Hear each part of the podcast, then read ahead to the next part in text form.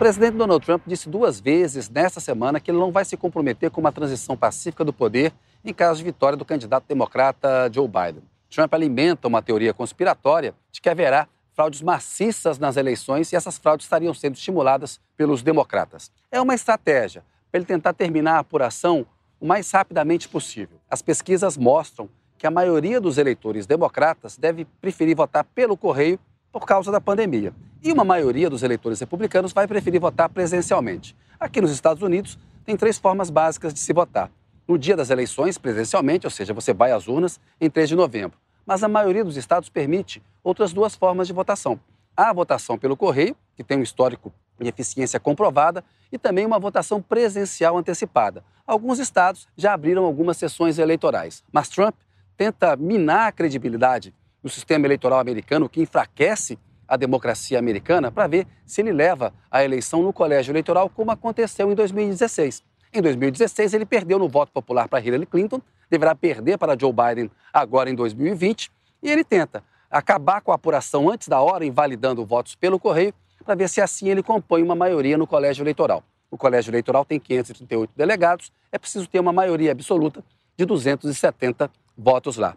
Veja como Trump reagiu quando foi indagado se ele se comprometia com o resultado da eleição.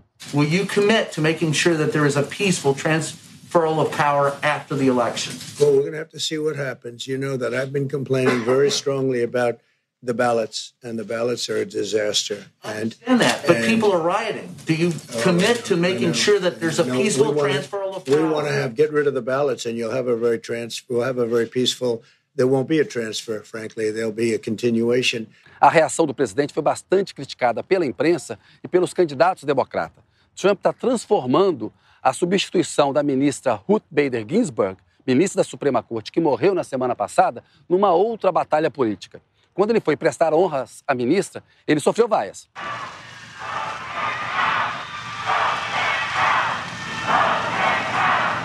Os eleitores pediram que Trump fosse colocado para fora da Casa Branca e pediram que ele respeitasse a vontade de Ginsburg, que queria que a substituta dela, ou o substituto, fosse escolhido ou escolhida pelo próximo presidente eleito. Mas Trump já se apressou, diz que vai indicar uma juíza conservadora. A favorita é Amy Barrett. Há uma outra candidata também que está na parada, que é Bárbara Lagoa. São duas juízas federais. Amy Barrett é juíza federal em Chicago, Bárbara Lagoa é juíza federal na Flórida. Trump tenta, com isso, consolidar uma maioria conservadora na Suprema Corte Americana, é, fazendo um placar de 6 a 3 de juízes conservadores contra juízes liberais. Assim, ele espera ter um resultado favorável se essa disputa terminar mesmo nos tribunais.